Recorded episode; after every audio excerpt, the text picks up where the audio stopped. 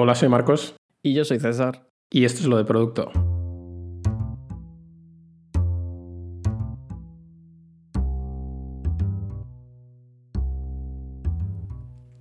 Qué bien. A la segunda, bueno. A la segunda o la tercera no, no está mal. Bien. Está bien. ¿De qué vamos a hablar? ¿De qué vamos a hablar? Vamos a ir directos al grano y vamos a hablar de portfolios. ¿Para qué adornar? ¿Para qué adornar nada? ¿Para qué explicar nuestra vida? Vamos a hablar de portfolios. Que tenemos mucho que decir sobre esto.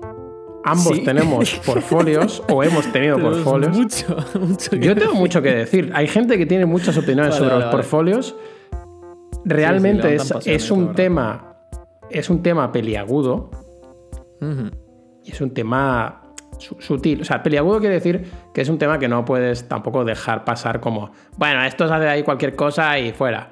No. Portfolio. Porque es uno de esos casos donde no tener nada es mejor que tener algo malo. Sí. O tener algo insípido, que es lo mismo que tiene todo el mundo.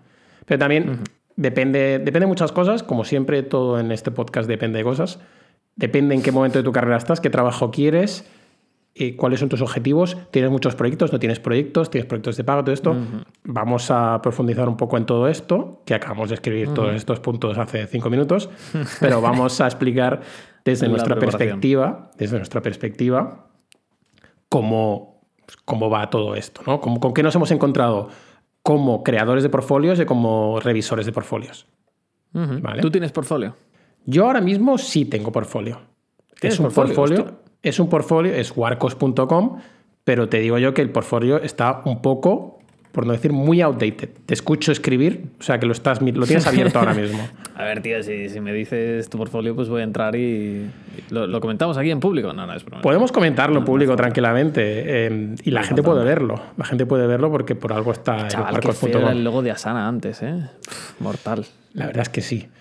ese portfolio, ese portfolio lo hice como, como he hecho todos los portfolios de mi vida cuando dejé el trabajo en el que estaba. Actualizar el portfolio. Los grafiquitos estos. Guau, chaval, esto es lo que hiciste en, en la charla esa, ¿eh? Los grafiquitos estos que tienes aquí en el portfolio. espero que la estás hablando... entrando en tu portfolio para rajar, ¿eh? Estás hablando, de, estás hablando de un proyecto que hice hace cuatro años, cinco, por ahí, que era como mi primer proyecto grande en, Asana. Pero al lío. Vamos a empezar por, por. ¿Por qué no empezamos por el principio de cuando te tienes que montar tu primer portfolio? Y luego vamos a. Antes que esto, creando la historia. ¿Hace falta tener un portfolio? Sí. Hace falta. ¿Qué contenido, ¿Qué contenido tiene que tener ese portfolio? Depende de si. Depende de lo que quieras. Como todo en este podcast. Como todo en este podcast, depende de lo que quieras. Si no estás buscando curro, igual no te hace falta un portfolio. Correcto, pero si, si, eres tú, si tú buscas tu primer empleo como diseñador de UX, de UI o diseñador de producto, o product maker, o como lo quieras llamar, cada una de esas facetas pues, requiere un portfolio un poquito diferente. Cuando acabas de empezar, pues si te has hecho un curso de UX, pues tu portfolio va a ser de UX. Y los portfolios de UX son normalmente historias y use cases de cómo te ha ido ese proyecto, con qué te has encontrado, y son muy detallados. Los portfolios de más visuales, como, como eran mis portfolios antes, son mucho más visuales, evidentemente más visuales, tienen que ser, tienen que tener más pompa, ¿no? Tienen que vender las cosas de no solo cómo has hecho y cuál es el resultado gráfico de todo esto, sino la motivación de, todo esto, cómo se liga con la marca, cuál es, eh, cuál es el tema, o sea, cuál es el estilo visual y por qué has elegido este estilo visual. O sea, no simplemente... el portfolio tiene que explicar el trabajo que has hecho en el mayor detalle posible. Muy bien dicho. No lo podría haber dicho mejor, porque si no lo hubiese dicho yo. Pero sí, el portfolio el portfolio no es, mira qué bonito esto que he hecho. El portfolio es, mira cómo he hecho estas cosas, que me han quedado bien, o reguleras, o tal. Al principio, cuando sales de la escuela, pues no tienes proyectos reales normalmente y tienes que poner los que has hecho del proceso, ¿no? No está mal decir, esto es un proyecto que he hecho en la escuela. O sea, yo encuentro mucho mejor decir que es un proyecto que has hecho como parte de tus estudios que no intentar venderlo como un proyecto real cuando no lo es y se ve que no lo es. Yo creo que la putada de los portfolios, tío, es que cuando eres muy junior, te hace mucha falta un portfolio porque es la única forma de que te contraten. Porque no tienes eh, amplia experiencia para demostrar que eres bueno haciendo el trabajo, ¿no? Y que cuanto más vayas eh, teniendo experiencia en el, en el mercado, eh, menos importancia tiene tu portfolio, pero también más fácil es hacerlo. Entonces es, es, una putada increíble porque al principio te cuesta un montón porque no tienes experiencia y necesitas hacerlo porque es muy importante. Sí. Pero luego la importancia ya no es tanta, porque al final si demuestras eh, en la entrevista o con el LinkedIn eh, que has estado en X y Z empresas durante tanto tiempo, eh, serás capaz de acudir a más entrevistas de trabajo que si no lo hubieras hecho, ¿no? Entonces, eh, la importancia del portfolio disminuye y, además es más fácil hacerlo. Entonces, eh, bastante putada, pero bueno. Eh, sí, es un problemilla. Y en el fondo creo que tú lo has escrito bien, que el portfolio es explicar tu proceso de cómo has hecho las cosas, cómo has llegado a esas conclusiones. Sobre todo si has trabajado en equipo, poder explicar cómo ha sido trabajar en equipo, lo que ha ido bien, lo que ha ido mal, y sí, es eso, es, pensar, es explicar un poco cómo piensas, cómo trabajas, porque si eres junior no se espera de ti que sepas y puedas coger un proyecto y tirarlo todo para adelante tú solo, porque eres un junior, porque acabas de salir de la escuela. Entonces, importante es eso, es así es como trabajo, ¿no? Así es lo que he aprendido y hasta aquí estoy. El portfolio también tiene su parte de poquito personal, ¿no? Puedes poner un poco el about, ¿no? De dónde vengo, de dónde, para dónde voy, cuáles son mis objetivos y todo esto. Creo que es importante que el portfolio tenga personalidad. No copies un portfolio de otra persona y lo pongas tal cual, porque esto lo que causa es que pasa totalmente desapercibido si todos los portfolios son iguales. Y un detalle que voy a dejar aquí ya, que me parece que lo he dicho alguna vez, nunca, jamás pongáis una UI en isométrico, en perspectiva. ¿Vale? porque voy a ir a vuestra casa y os voy a cortar el cable de, la wifi, o sea, del internet. O sea, voy a cortar el cable de la wifi. El cable de la wifi. Voy a ir al router y le voy a cortar todos los cables para que no podáis jamás conectaros a internet a hacer a subir esa clase de portfolios. Porque una, un UI en perspectiva isométrica no tiene ningún sentido. Que me lo pongas un poco en ángulo porque se ve en un móvil y tal, te lo compro. Pero que me lo pongas todo en isométrico eh, significa que no quieres mostrar tu UI porque te ha quedado un poquito feucha y así al final Hay una, hay una máxima de los portfolios y es que, joder, si estás enseñando tu trabajo, más vale que se vea lo mejor posible. Cuanto más lo ocultes, peor portfolio vas a tener porque la gente no va a ver el trabajo que estás haciendo. O sea, yo directamente, si me llega un portfolio que no, no tiene ni siquiera zoom en las. O sea, que no puedo hacer zoom en las imágenes porque o no tienen resolución o no tiene implementado un zoom. Em, no, voy a, no voy a valorarlo muy bien porque no puedo ver el trabajo que han hecho realmente. ¿sabes? Correcto.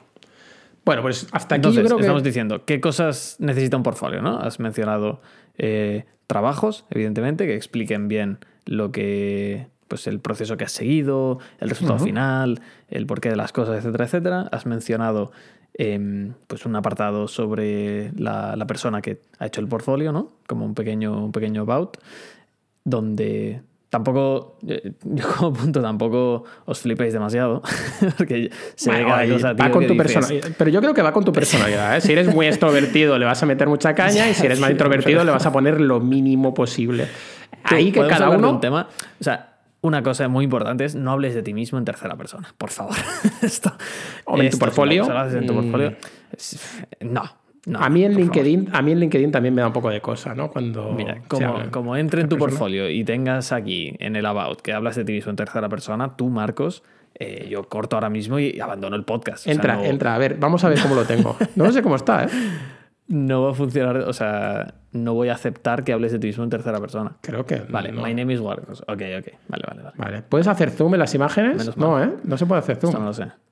Al final sí que hemos hecho el review. Nah, pero tienen suficiente detalle, tío. Bueno, si haces. Sí que No, no, tienen mucha resolución porque lo debiste hacer hace. Nah, se ven bien. Se ven bien. Puedo hacer zoom, puedo hacer zoom. No está mal. Sí, sí. Pongo ya. hablo, hablo de mi. portfolio pasaría, pasaría mi. Pasaría el, el del test de portfolios. pues eso. No hables de ti mismo en tercera persona. Pon cosas. Esto también es importante. Hay gente, tío, que pone trabajos que ha hecho, pero que no son buenos. Y lo ponen igual porque es más contenido. Es como, No, no, no. O sea, es mejor que pongas menos trabajos, pero que sean de la mayor calidad posible, que que pongas todos los trabajos que has, hecho. Porque yo me voy a fijar tanto en el mejor como en el peor. Y ahí es donde voy a ver cuál es tu rango de skill, básicamente. Entonces, cuanto peor sea el peor, eh, menos rango, o sea, menos alto vas a estar en el, nivel de skill que yo mm, tenga en la cabeza sobre ti. Correcto. Entonces, eh, trabajos buenos, por favor. No hace falta ni que sean eh, pagados. O sea, pueden ser eh, pues, trabajos que hayas hecho en la universidad, trabajos que hayas hecho en el máster que hayas hecho, o donde o si has estudiado en tu, en tu casa. Mm, interfaz que. Twitter. Si te quieres hacer una copia de Twitter o te quieres hacer lo que sea, también está bien ponerlo, siempre y cuando esté bien. Si montas un rediseño de algo, si montas un rediseño de algo cuidadito. El típico rediseño de Spotify.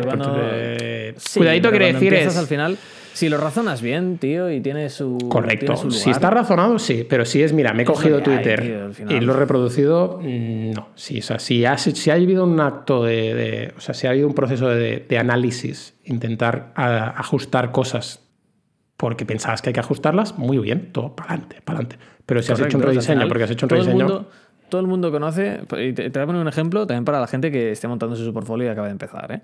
Em, hay cosas que en las redes sociales o en productos que todo el mundo utiliza, mucha gente se queja de ellas. Por poner un ejemplo, el maldito botón de editar tweet de Twitter.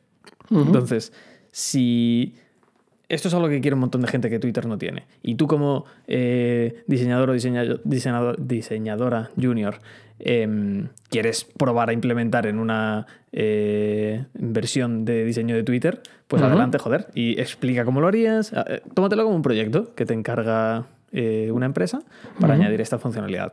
Esto lo añades a tu portfolio, explicas los motivos y, lo presentas así más o menos bien. Y es un trabajo de puta madre, no es pagado, pero es un trabajo de puta madre que, hará bien en tu portfolio. Es un ejemplo de las mil cosas que puedes poner. Sí, eso es una cosa, y lo que yo hablaba de simplemente hacer un rediseño visual porque has hecho un rediseño visual. No, esto es una mierda. correcto. No. O sea, tiene que tener chicha. Tiene que tener un motivo. Todo, sí, en general, en tu portfolio. Un poquito de chicha. De hecho, estaba, o no. Estaba mirando mi portfolio, me parece que tengo cuántos, eh, cuatro o cinco proyectos como mucho, cuatro o cinco. Cuatro por ahí he visto que, sí. Cuatro o cinco que me parecían relevantes. Una vez me acuerdo de mandarlo a alguien que me dijese, te falta algo de mobile, mete algo de mobile. Y metí un proyecto dos de mobile por ahí y me quedé tan amplio. O sea, me quedé tan, amplio, te quedé tan ancho. Seguimos. Esto es tu primer portfolio. Iba a decir algo y se me ha, se me ha olvidado. Hay infinitas plataformas para hacer portfolios. No hace falta que aprendas a hacer HTML, CSS y que si tu FTP, que si tus cosas para subir cosas. FTP, madre FTP es en 1998. ¿eh? Correcto. No hace falta que te busques la vida para montarte un portfolio a medida, a no ser que te guste y te lo tomes como proyecto y te guste. O sea, y sea una cosa que quieras aprender. Hay infinitas cosas para hacer portfolio gratis. Y aquí, aquí es el momento del podcast donde quemo puentes con gente. Em, si es un Behance, mejor que no lo hagas. mejor búscate otra plataforma. Behance es una mierda, es complicadísimo consumir proyectos en Behance. Eh, yo lo siento, pero no. No, no, lo hagas en Behance, búscate otro sitio. Búscate, no sé si Dribble ahora tenía una pequeña plataforma para Creo que tiene un tema de un tema de portfolio, sí. Pero yo qué sé, tío. uno de los últimos que vi que molaba bastante y que es súper fácil de hacer y no, no, requiere ningún. y queda bastante, bastante bien, no tienes que invertir mucho en diseño, es hacértelo en una página de Notion, tío. O sea, te explicas ahí tus proyectos en distintas páginas de Notion, haces un index de todas, queda de puta madre y se lee, se lee fantástico. Al final, hay una cosa que la gente no entiende y es que tienes que optimizar para que la eh, consumición de tu portfolio sea lo más fácil posible. Porque al final, tú date cuenta de que una persona que está revisando portfolios igual recibe, pues por cada oferta, cientos de, de portfolios distintos. O sea, es inviable que alguien se ponga a mirar el detalle absoluto de tu, de tu portfolio. A cualquier cosa que vea que está un poco rara o que no se puede consumir fácil o que va lento o lo que sea, eh, como pasa en Behance, mmm, igual lo pierdes. O sea, tienes un shot, nada más. Y ya digo, cuanto más fácil de consumir sea, más posibilidades tienes de que la persona que está revisando el portfolio llegue a la chicha realmente, que es lo que tú quieres explicar, y que se interese por tus proyectos. Correcto. Y si no lo explicas todo en el, en el, proyecto, no pasa nada, porque si surgen dudas, mejor. Así en la entrevista, que si hay una entrevista, puedes hablar de estos temas. Hay un detallito final, ah, para antes de seguir, a, seguir avanzando. Pon las cosas que no te han ido bien en el proyecto, porque es importante. Es decir, mira, ¿qué he aprendido de este proyecto? Pues he aprendido que no te utilizar Dropbox porque no sé qué, aunque sea una tontería, aunque te parezca una chorrada, pero es, o hice este diseño y a mí me ha pasado de hacer un diseño y decir, esto no ha funcionado y tuvimos que cambiar el diseño sobre la marcha para poder adecuarnos a lo que pedían los clientes. Entonces, esto fue un error de base que tuvimos en el proyecto y explico cómo lo corregimos y cómo lo solucionamos. Porque esto te va a pasar y es lo que quiere saber la gente. Esto, cuando te pase, o sea, si todo es muy bonito, vale, todo el mundo hace unos proyectos brutales. Pero ¿qué pasa cuando algo te ha salido mal?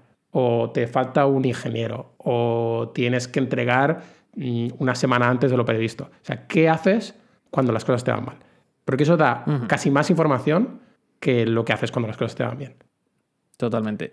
Y además de esto, otro tema es que no te. O sea, esfuérzate al máximo que puedas en condensar toda la información posible. Es decir, em, si haces un case study de 4.000 palabras, no puedes esperar que nadie se lea eso. O sea, vuelve a pensar en que la persona que está mirando portfolios igual está mirando 300 portfolios de una sentada. Es imposible que se pongan a leer tu case study de 20 minutos. O sea, no, no es viable. Entonces, a mucha gente lo que le veo que le falta es, ok, llega al punto de hacer un case study de un proyecto, y eso está guay, pero te hace un case study donde te pone absolutamente todos los detalles del proyecto. Y es como, es que no me lo voy a leer, es imposible que me lo lea. Eh, intenta hacerlo lo más entretenido posible, intenta hacerlo lo más em, engaging, o sea, que llame mi atención de alguna forma Em, y me podré leer como mucho, mucho, mucho un artículo que me lleve 5 minutos. Pero es que es imposible leerse un case study de 20 minutos. Entonces, sé que hay algunos bootcamps que em, eh, enfocan a la gente a hacer estos case studies eternos con eh, fotos de mm, gente poniendo posits en una pared y, pues eh, los wireframes esos dibujados en papel, no sé qué. Es como, no te rayes, tío. O sea, haz el case study o sea, lo más corto posible que puedas, porque me, tú, has quemado, no me lo voy a leer. Has quemado un pequeño puente ahí, que me parece bien. Un pequeño, ¿eh? Era, era, peatonal. Lo importante, yo creo que hay que separar entre un case study que es para ti, que quieres aprender algo, que quieres sacar mucha chicha de ahí, escribe lo que quieras. Si lo quieres colgar luego en Medium, porque si he hecho aquí un análisis de 20 minutos sobre no sé qué, no sé cuánto, y te tardas una hora en leértelo lo que sea, perfecto. Pero si lo que tiene que ser. Pero no, es, algo pero no es el mismo objetivo. que está mirando un portfolio. ¿sabes? Correcto, hay que separar entre un case study. Mm, si tú tienes un blog, cuélgalos ahí, pero si tienes que poner un case study pequeño en tu portfolio, lo que dices tú es que se vea. El portfolio es para verlo en, dos minutos. Un minuto. Sí, sí. Es la media, y creo que un minuto es más de lo que la mayoría de gente, de los recruiters y de la gente que mira portfolios, se va a tirar. Es que es imposible. Un minuto. si en un minuto no he visto todo lo que tengo que ver, todo lo que tengo que saber de ti, no sé. Me encantan los portfolios que llegas y te dice, hola, soy no sé quién y soy tal.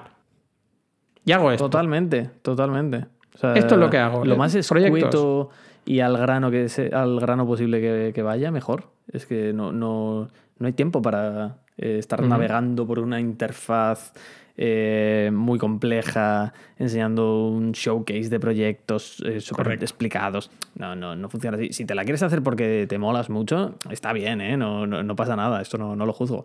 Pero como herramienta para aplicar a una empresa, no sé si es lo más eficiente, honestamente. Vale. Siguiente paso. ¿Qué pasa? O sea, ya hemos hablado de cuando empiezas, cómo te das el portfolio y la gente ya irá viendo. Si tenéis preguntas, ya sabéis que nos podéis preguntar por Twitter. Nadie nos pregunta cosas, solo la gente hace retweets de memes que colgamos. Para eso es Twitter. y nos trolean. Y nos trolean y nos troleamos. La siguiente, la siguiente fase es, vale, ya más o menos llevo unos años currando y creo que aquí nos ha pasado a todos y seguro que alguien que nos está escuchando se siente representado al 100%, porque a la que empiezas a trabajar, tu portfolio se queda igual que cuando empezaste. Y es hasta que no tienes que cambiar de trabajo o te apetece, o te has puesto porque te lo has propuesto como em, estos propósitos de año nuevo que haces, de el año que viene me voy a rehacer el portfolio y va a ser la, la caña. Esas cosas que haces, ahí es cuando reactivas tu portfolio. Y ya lo reactivas de otra manera. Ya no es...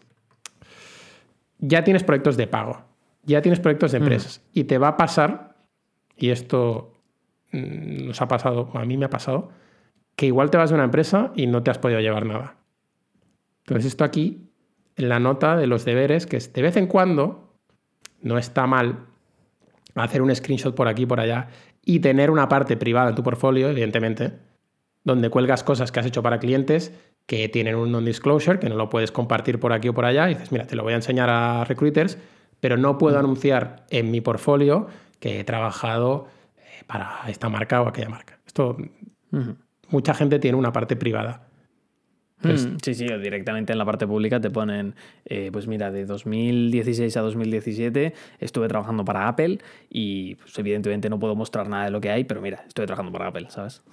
Esto, aunque no trabajes para Apple, lo puedes hacer con empresas en las que, pues como dices, has firmado un NDA o, pues se te ha olvidado recoger las cosas que hiciste.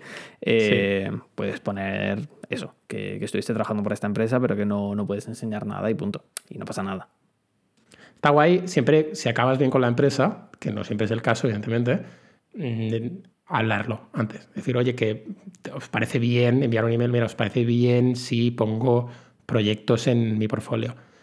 Puedes prepararlos y ponerlos y luego lo que digo, en la mayoría de sitios que te permiten hacer portfolios o páginas mm, personales, te dejan poner una sección privada. Una sección privada con un password que lo puedes ir cambiando, le puedes dar acceso a quien te apetezca en el momento que te apetezca. Entonces es una manera de salvar ese pequeño escollo.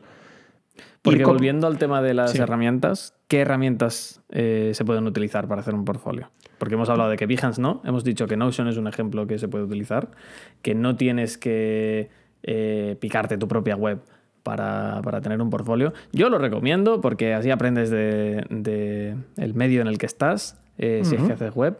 Esto ya lo hablamos en otro podcast, en el de lo de saber programar, muy recomendado. Em, pero ¿qué otras herramientas puede haber para...? Porque yo pues conozco, por ejemplo...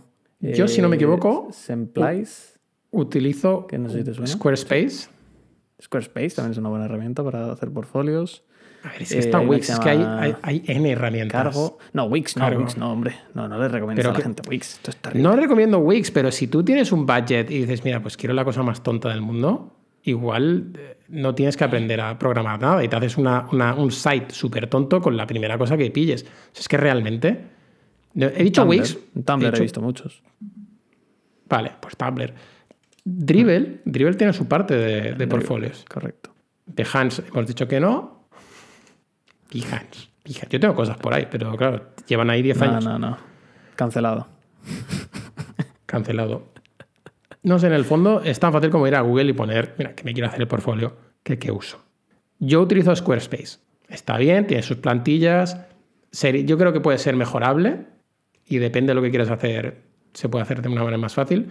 Y lo que dices tú, si lo puedes hacer en Notion, te lo haces en Notion y, te lo, ya está. Y no tienes que preocupar. Ojalá nos pagara Squarespace como a todos los youtubers famosos, tío. Bueno. Vale, dejamos aquí. Si hay alguien de Squarespace escuchando, Aceptamos soborno. Está, overrated Squarespace. Uy, lo ha dicho. Joder, quemando puentes, tío. Ya nunca nos van a pagar nada. sí, entre los bootcamps y Squarespace nos van a pagar todo el portfolio. Estamos el, sí, el podcast. Vale. Pues, ¿qué más? ya hemos dicho todo, ¿no? Hemos dicho todo. Hemos dicho no utilizar eh, no utilizar perspectiva isométrica, ir al grano y, y presentarse no un hablar en tercera persona. Hemos hablado más de lo que no hay que hacer que de lo que hay que hacer. Sí, pero bueno, en el fondo tienes que enseñar lo que has hecho, cómo lo has hecho y de manera directa. Es un arte, ¿eh? Mm. Montarse un portfolio, la primera vez lo vas a hacer de una manera y cada vez cuanto más portfolios veas, más querrás cambiar el tuyo y adecuarlo a una cosa a la otra. Es importante intentar no saltar en todas las trends, en todas las... Eh, ¿Cómo se dice esto en español? Todas las tendencias. Las, modas, las tendencias, sí. ¿Cómo estamos, ¿eh? Importante, no de estas ¿eh? Hoy no, pero bueno. Importante no, no meterte en las tendencias y tal. Se pueden seguir si te apetece, o sea, tampoco es un gran problema, pero ser consciente de no te dejes el lomo intentando, o sea, te partas el lomo intentando hacer un portfolio súper guay, ¿qué tal? Es más, hazte un proyecto, un side project, aunque no lo acabes de hacer, que te lo hayas inventado y lo desarrollas todo y ahí le metes chicha, más es mucho mejor que pasarte todo este tiempo haciéndote tú el portfolio a ti mismo. Creo mm. yo, ¿eh? O sea, te sirve para aprender, te sirve para tener un proyecto más. Y el, el fondo es eso, ¿eh? El portfolio. Ahora bien, también hay una, cosa que no hemos hablado y es que, por lo menos yo, em, valoro los portfolios como un proyecto más. Al final, eh, es como si fuera un side project. Es un side project donde tú estás mostrándote al mundo el trabajo que has hecho. Em, entonces, yo para mí el portfolio es como, como si fuera un trabajo más. Por eso yo creo que Ahora lo estoy pensando de forma retrospectiva, ¿eh? Por eso creo que Behance lo odio tanto, porque está tan mal hecho que si esa es tu forma de enseñarte al mundo, em, miedo me da. Pero bueno. Sí, eh, que sea tu propio proyecto. ¿eh? No, pero tranquilo. Que sea tu propio proyecto no quiere decir que tenga que ser súper elaborado. O sea, son dos cosas diferentes. Sí que hay, he visto portfolios de gente que era súper creativa y sabía programar un poco y entrabas y era en plan conversacional, está bien, es flashy, te lo vende la primera vez. Si haces algo que está muy fuera de lo común, puede estar bien para llamar la atención, pero también complica, o sea, te la estás jugando más. Tiene que estar mm. muy bien hecho, tienes que tener una muy buena idea y no está mal pasar tiempo en, hacer esto, pero si puedes hacer otros proyectos que sean menos autobombo y que no haya que, que reinventar la rueda, pues también está bien. O sea, en el fondo, cuando has dicho es un proyecto, sí, porque tú tienes un target, tienes unos objetivos y hay que cumplirlo. Correcto. Pues, y, tienes tú, también tienes tu, tu time frame, tienes tu, tiempo que puedes dedicarle a esto. Tengo dos semanas para hacerme el portfolio. Pues te vas a hacer un portfolio en Squarespace, en Notion o en la primera cosa que pilles y para adelante. Tengo dos meses para hacerme el portfolio. Pues aquí ya te puedes hacer lo que te dé la gana. tienes dos meses para hacerte un portfolio. Entonces, en el fondo sí que es un proyecto, y como tal tienes que decidir, bueno, pues este es el scope. Y aquí es donde quiero meter, invertir el, mi tiempo. Correcto. Vale. Pues, pues, pues, pues hasta aquí.